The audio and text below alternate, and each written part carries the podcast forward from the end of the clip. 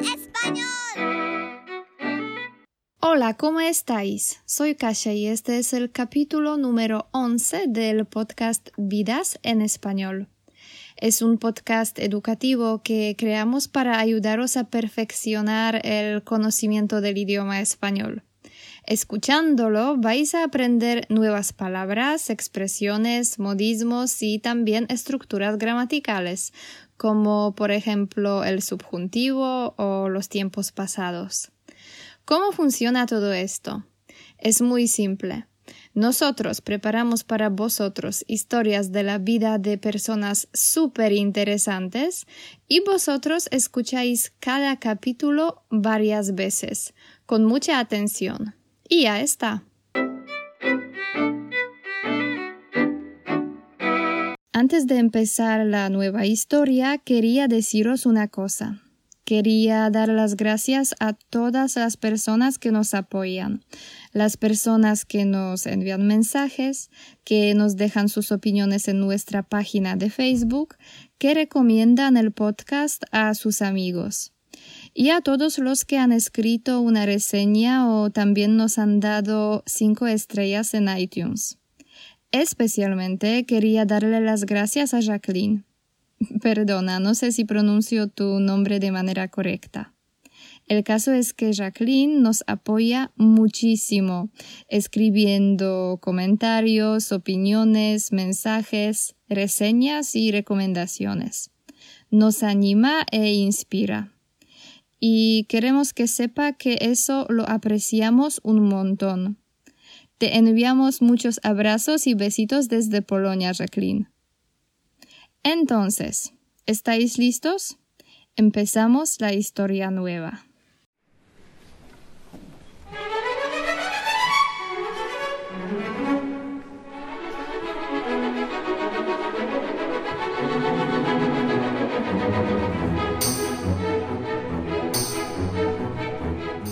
Yo sé que la última vez os prometí un viaje a Barcelona, si no recuerdo mal. Pero antes de hacer la excursión a la capital de Cataluña, vamos a dirigirnos a una ciudad pequeña, situada cerca de Tarragona, Areus. Ahí, el 25 de junio de 1852, nació Antoni Gaudí y Cornet. No eran tiempos fáciles. Los padres de Antoni, Francesc Gaudí y Serra y Antonia Cornet y Bertrand, poco antes del nacimiento de Antoni habían perdido dos hijos, María y Francesc. Antoni también nació como un niño de salud débil y nadie sabía si sobreviviría. Por eso sus padres le llevaron a la iglesia y le bautizaron en sus primeras horas de vida.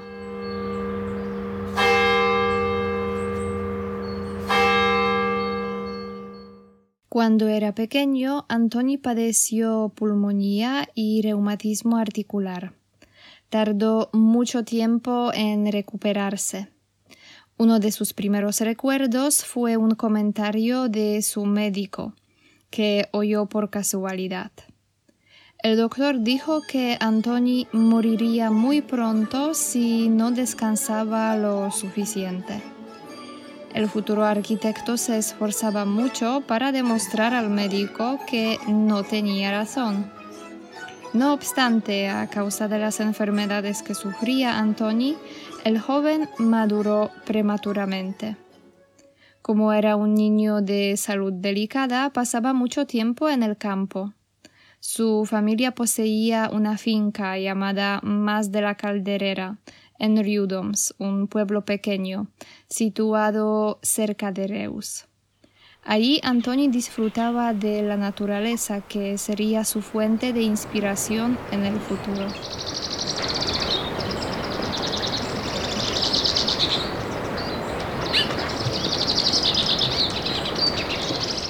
El Gaudí arquitecto aprovecharía no solo el tiempo pasado en plena naturaleza, sino también las horas pasadas en el taller de su padre, que era calderero.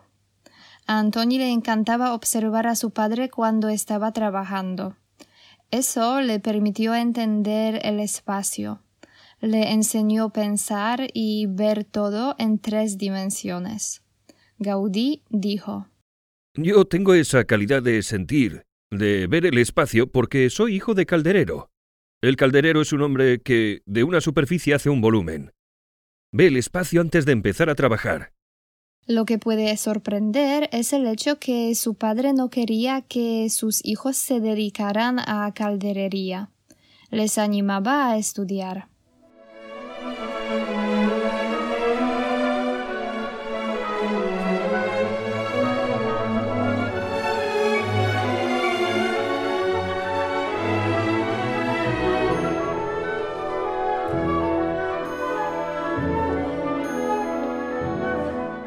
En el Instituto Colegio de las Escuelas Pías de Reus, Antoni conoció a sus dos mejores amigos de la infancia, Josep Ribera y Sanz y Eduardo Toda. Con ellos el joven Gaudí recorría todos los rincones de la región y soñaba con realizar un proyecto utópico para la restauración del monasterio de Poblet. Juntos crearon también una revista satírica. Ya en aquella época Gaudí mostraba habilidades artísticas, preparaba decorados y atrezo para las obras de teatro representadas por la escuela.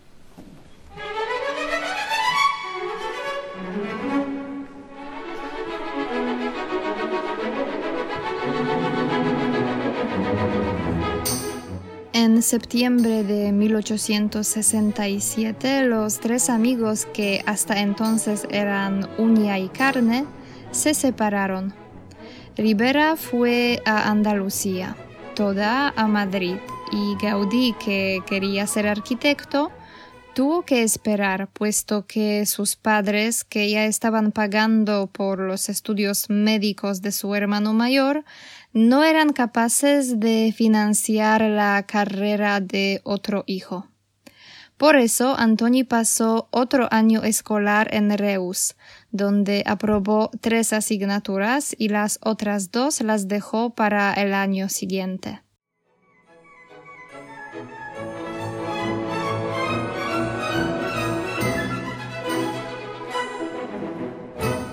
En 1868 Gaudí se marchó a Barcelona, gracias al sacrificio de sus padres que habían vendido su tierra en Riudoms. Al principio probablemente se mudó con su hermano mayor y vivía en el barrio Rivera. En Barcelona, Gaudí terminó el bachillerato e hizo el curso preparatorio para poder entrar en la escuela de arquitectura. Era un estudiante poco sistemático y negligente. Seguramente no se quemaba las pestañas, pero ya manifestaba su buena mano. Gaudí simplemente se dedicaba a estas cosas que despertaban su interés y para el resto de las asignaturas hacía solo lo que era necesario para ir pasando los cursos.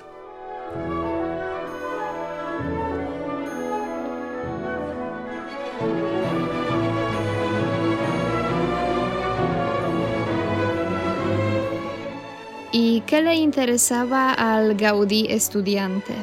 Pues la práctica, los proyectos, todo lo que estaba relacionado con la realización del trabajo de arquitecto.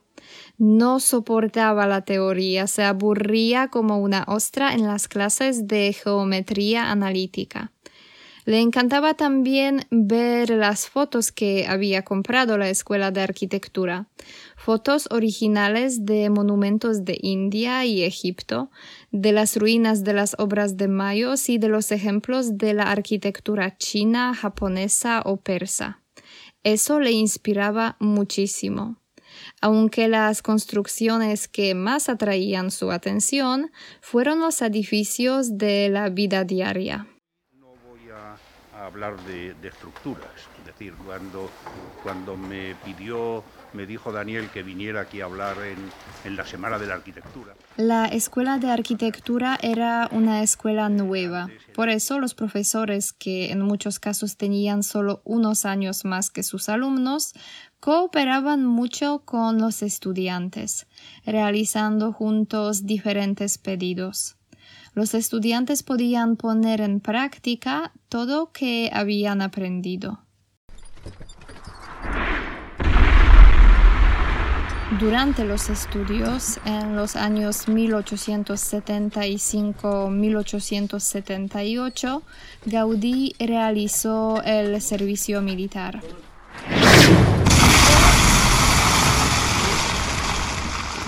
No fue un buen momento para hacerlo, puesto que todavía duraba la Tercera Guerra Carlista. No obstante, a causa de su salud, Gaudí no tuvo que entrar en combate y pudo continuar los estudios. Desgraciadamente le esperaba un año lleno de tristeza y sufrimiento. En junio de 1876, a la edad de solo 25 años, murió su hermano mayor, Francesc, que no tuvo la oportunidad de empezar su trabajo como médico. Este acontecimiento abatió enormemente a la madre de Antoni, que falleció dos meses después de la muerte de Francesc. Entonces el padre de Gaudí se mudó con él. El joven estudiante de arquitectura buscaba consuelo en el trabajo. Gaudí trabajaba durante sus estudios cooperando con diferentes arquitectos, pero después de la muerte de sus seres queridos empezó a trabajar como un burro.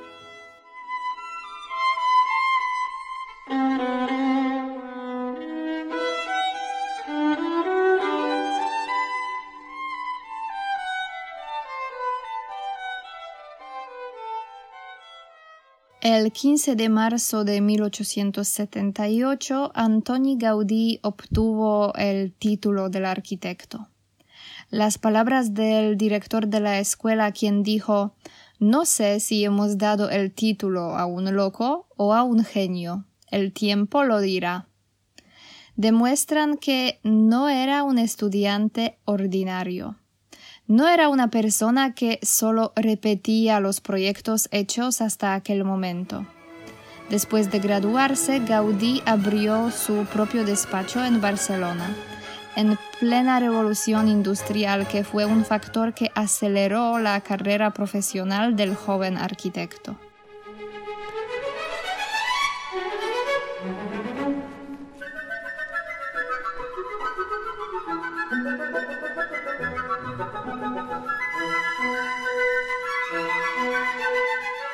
En la capital de Cataluña había un grupo social que influiría mucho en su desarrollo.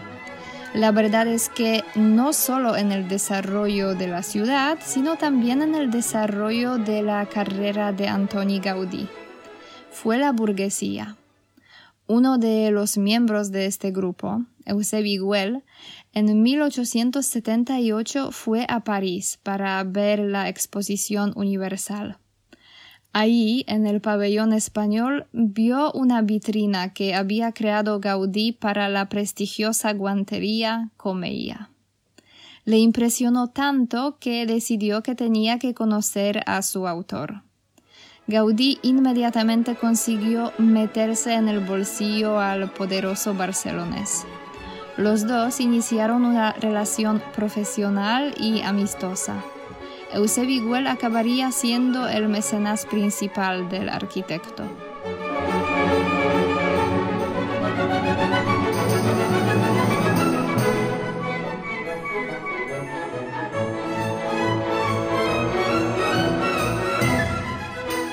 Antes de conocerle, Gaudí había finalizado solo cuatro proyectos. Un proyecto de su escritorio, un puesto para vendedor de flores, la mencionada vitrina para la guantería y el encargo de unas farolas para la Plaza Real de Barcelona. Este último encargo Gaudí lo había recibido del ayuntamiento y tuvo que luchar con las autoridades porque opinaba que le habían ofrecido un precio injusto. Consiguió un pago un poco más grande, pero nunca más recibió un cargo de las autoridades municipales.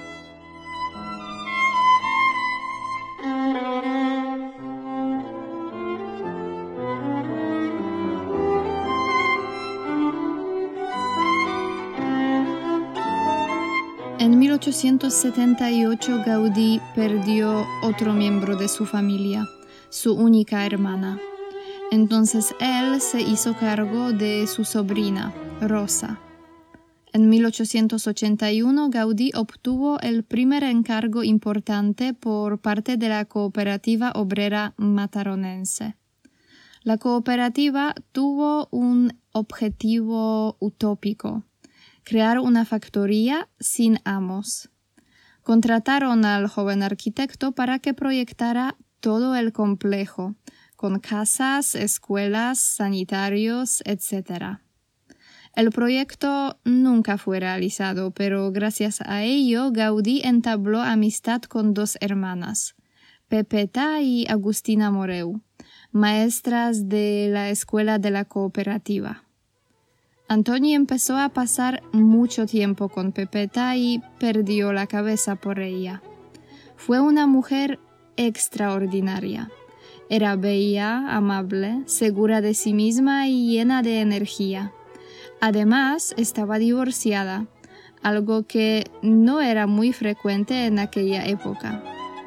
Gaudí decidió manifestarle sus sentimientos y le pidió la mano.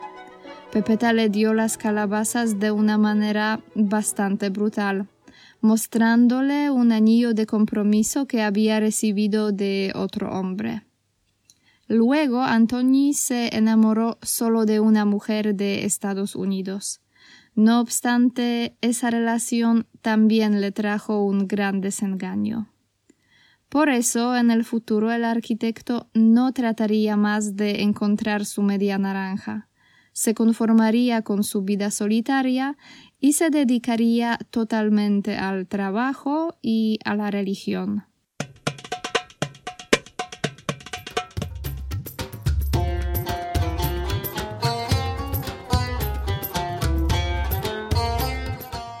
1883, Antoni Gaudí presentó los planes de su primera obra importante, su extravagante debut, la Casa Vicens. Este edificio parece ser una residencia de un príncipe, pero en realidad fue una casa veraniega para un fabricante de azulejos que combina la tradición burguesa española y la arquitectura árabe.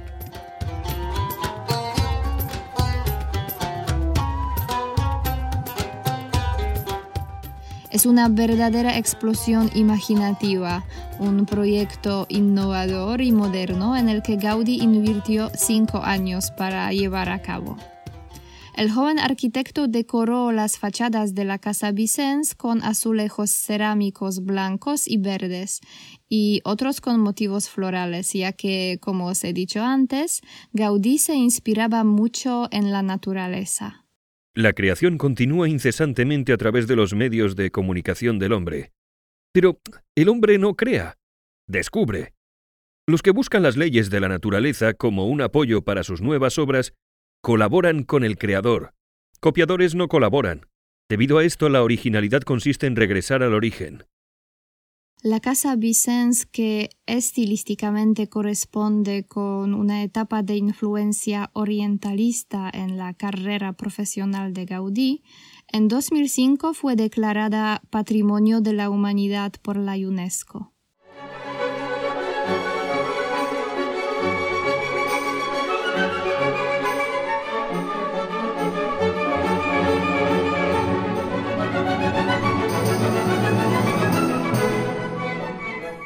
El año 1883 resultó ser muy significativo en la vida de Antoni Gaudí. El mismo año empezó la realización del proyecto de la Casa Vicens y el diseño de El Capricho, un edificio modernista situado en la localidad de Comillas, también influenciado por la arquitectura oriental.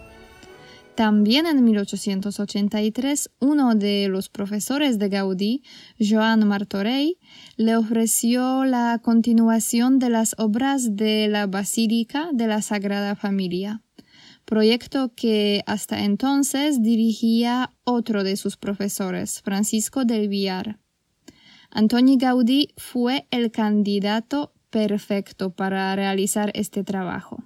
¿Por qué? Pues había trabajado con diferentes arquitectos de la generación de sus profesores y ha realizado muchos encargos más pequeños para la Iglesia Católica. Entonces tenía muchas tablas. Y lo que fue increíblemente importante, estaba dispuesto a cobrar poco por su trabajo.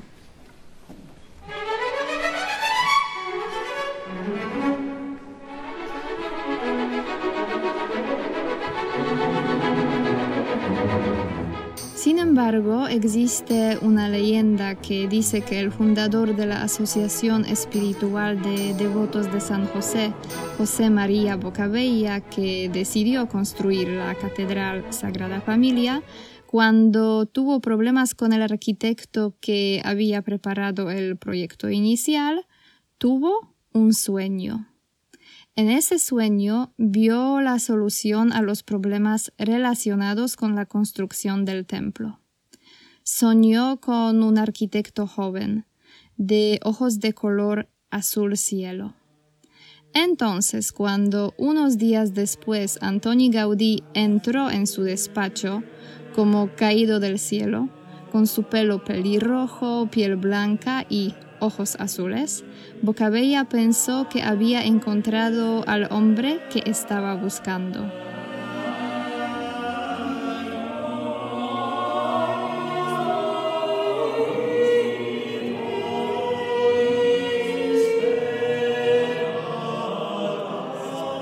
Gaudí presentó un proyecto mucho más atrevido y original que el inicial. Ese proyecto en el futuro se convertiría en su obra más conocida y admirada. Además, se convertiría en el monumento más visitado de toda España. Sí, sí, visitan más personas cada año la Basílica de la Sagrada Familia que el Museo del Prado y la Alhambra de Granada. Gaudí quería que la arquitectura y la escultura tuvieran una función catequética que narraran la historia y los misterios de la fe cristiana. Su proyecto incluyó tres fachadas, la del nacimiento, la de la pasión y la de la gloria. Durante su vida solo se construyó la fachada del nacimiento orientada al este, que se concentra en los primeros años de la vida de Jesucristo y contiene, entre otros, esculturas que muestran escenas típicas de la Navidad.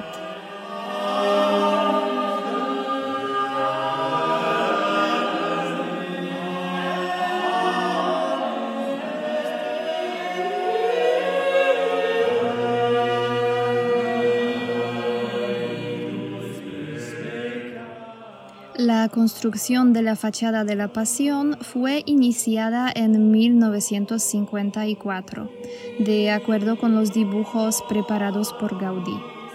Esta fachada, orientada al oeste, expresa el dolor por la muerte de Jesucristo e incluye grupos escultóricos de gran dramatismo. La construcción de la última fachada, la de la Gloria, empezó en 2002.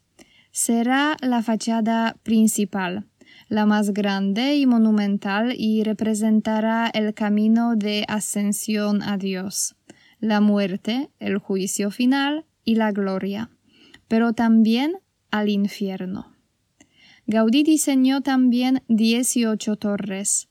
Las doce más bajitas simbolizaban los apóstoles las cuatro más altas a los evangelistas, otra un poco más elevada representaba a la Virgen María y la más alta, que tendrá 172 metros de altura, a Jesucristo. El interior de la catedral es también impresionante. Aparecen ahí columnas de doble giro, inventadas por Gaudí. Son las 36 columnas ramificadas que soportan las bóvedas y le dan al interior la apariencia de un bosque.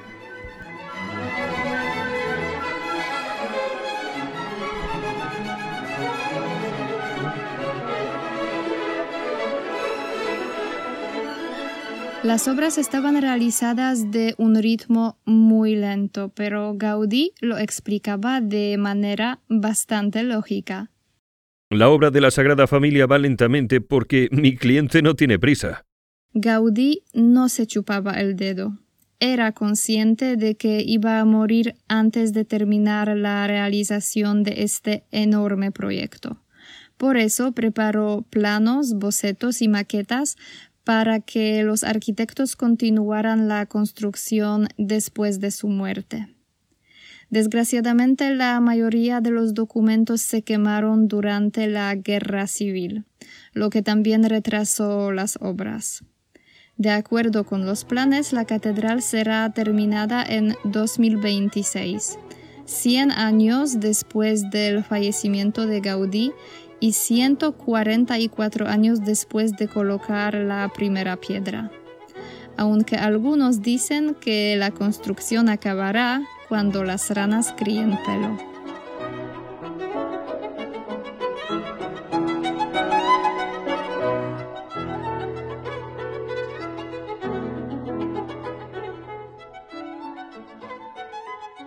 Bueno, nosotros ahora tenemos que volver al año 1883.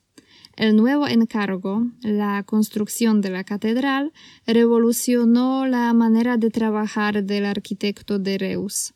Gaudí cambió su pequeño despacho por algo que se parecía más a un taller, lleno de profesionales de todos los campos relacionados con la construcción delineantes, albañiles, diseñadores, escultores, asistentes, etc. Gaudí usaba muchas herramientas diferentes y formas espaciales, más maquetas que los dibujos.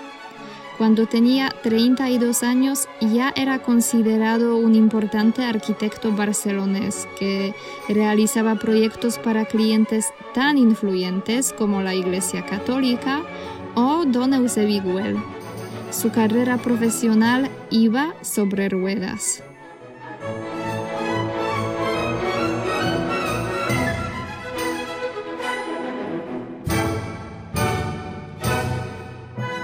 Bueno, terminamos nuestro paseo por Barcelona con Gaudí por hoy. Vamos a continuar en el siguiente capítulo, el número 12. Pero primero, como sabéis, voy a explicar las palabras que pueden ser nuevas, difíciles o útiles. Pasamos al vocabulario. La primera palabra es bautizar. Bautizar significa administrar uno de los sacramentos de la Iglesia cristiana. Se suele hacer echando agua sobre la cabeza del bebé. La pulmonía es una enfermedad del sistema respiratorio, inflamación de uno de los pulmones o de una parte de un pulmón. El reumatismo articular es una enfermedad autoinmunitaria que afecta a las articulaciones y se caracteriza por dolor crónico. Recuperarse significa recobrar la salud. El recuerdo es evocar o acordarse de algunos acontecimientos o imágenes del pasado. Por casualidad significa por accidente. Esforzarse significa hacer esfuerzos, luchar por algo o trabajar mucho para conseguir algo. No obstante, es sinónimo de sin embargo. Es una expresión muy útil en una narración hablada o escrita. Madurar significa hacerse mayor y más sabio, adquirir experiencia. Prematuramente. Si algo pasa prematuramente, significa que pasa antes del tiempo previsto o adecuado. Por ejemplo, un niño puede nacer prematuramente. La finca es un inmueble, puede ser una residencia en el campo o una parcela. El calderero es una persona que fabrica calderas y las calderas son recipientes grandes que se usan para cocer. Utópico.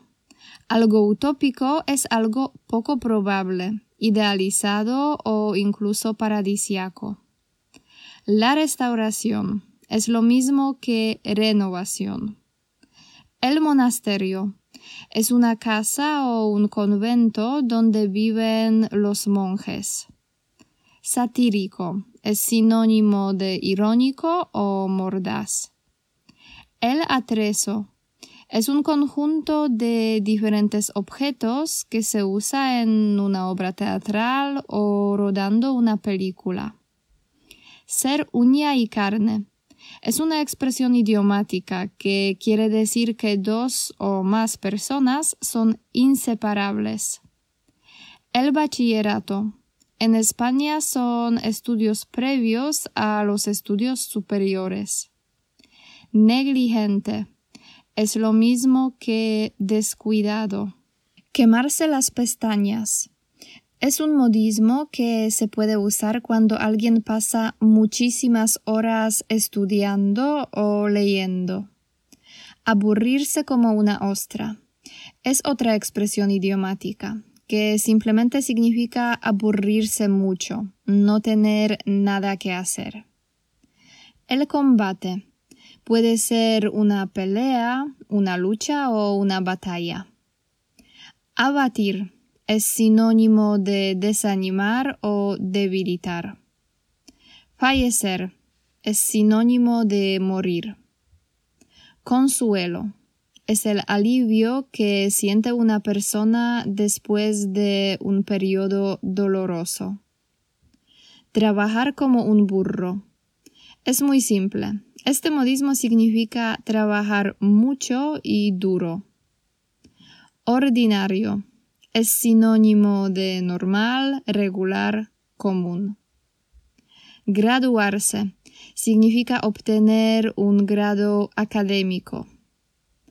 Acelerar es un verbo que significa aumentar la velocidad. Influir.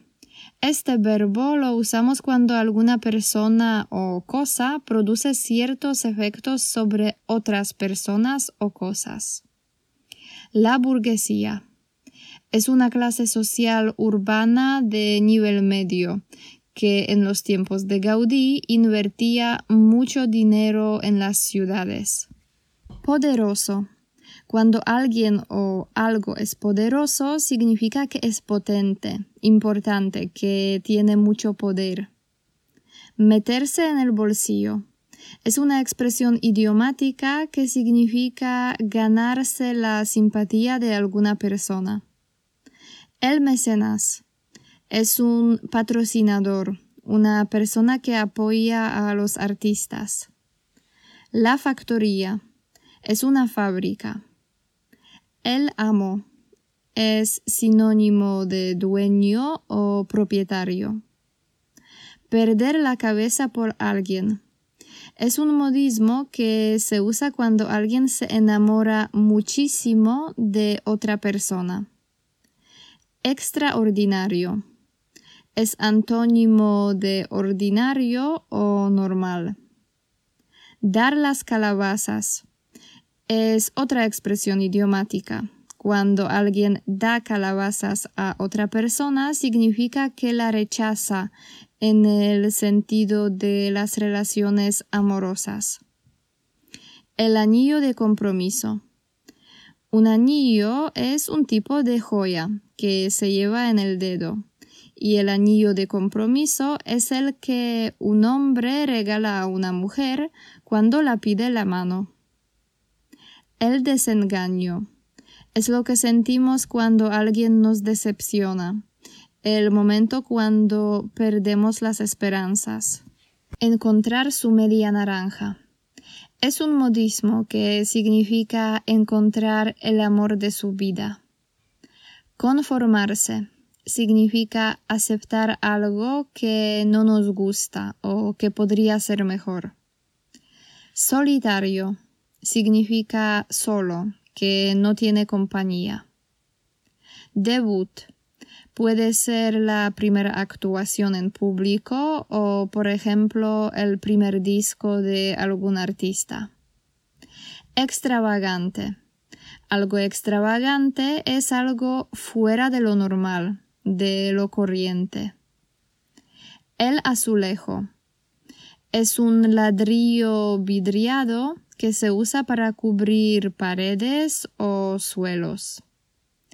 Incesantemente es sinónimo de continuamente o constantemente. Tener muchas tablas. Es una expresión idiomática que quiere decir que alguien tiene mucha experiencia.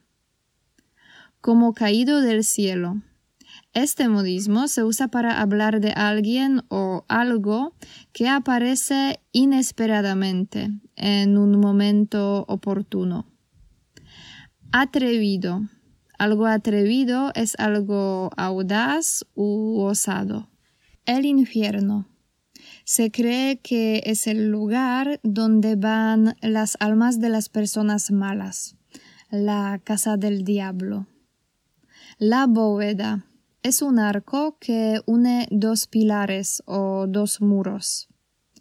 Chuparse el dedo es una expresión idiomática que significa que alguien es tonto, que se deja engañar. Consciente. Una persona consciente se da cuenta de lo que está pasando, de su comportamiento y sus consecuencias. El boceto es sinónimo de proyecto inicial o esbozo. Retrasar Hacer que algo dure más tiempo. Aplazar. Cuando las ranas críen pelo. Es otro modismo. Este quiere decir que algo no pasará nunca. El delineante. Es una persona que trabaja en un despacho de un arquitecto, dibujando los planos. Ir sobre ruedas es una expresión idiomática que se usa cuando algo va muy bien, sin problemas. Vale, estas son todas las palabras y expresiones que quería explicar. Espero que os resulten muy útiles. La próxima vez hablaremos de las diferentes obras de Gaudí, entre otras sobre mi edificio favorito, la Casa Batlló. Os contaré también una leyenda protagonizada por el patrón de Cataluña. Bueno, no voy a revelar nada más. Tendréis que escucharlo vosotros mismos. En la página web del podcast www.vidasenespañol.com podéis encontrar una sopa de letras Ahí están escondidas 10 palabras relacionadas con la vida de Antoni Gaudí. La persona que las descubra primera y ponga las palabras adecuadas en nuestra página de Facebook obtendrá la transcripción completa del podcast. Entonces, buena suerte y hasta la próxima, queridos oyentes. Vidas en español.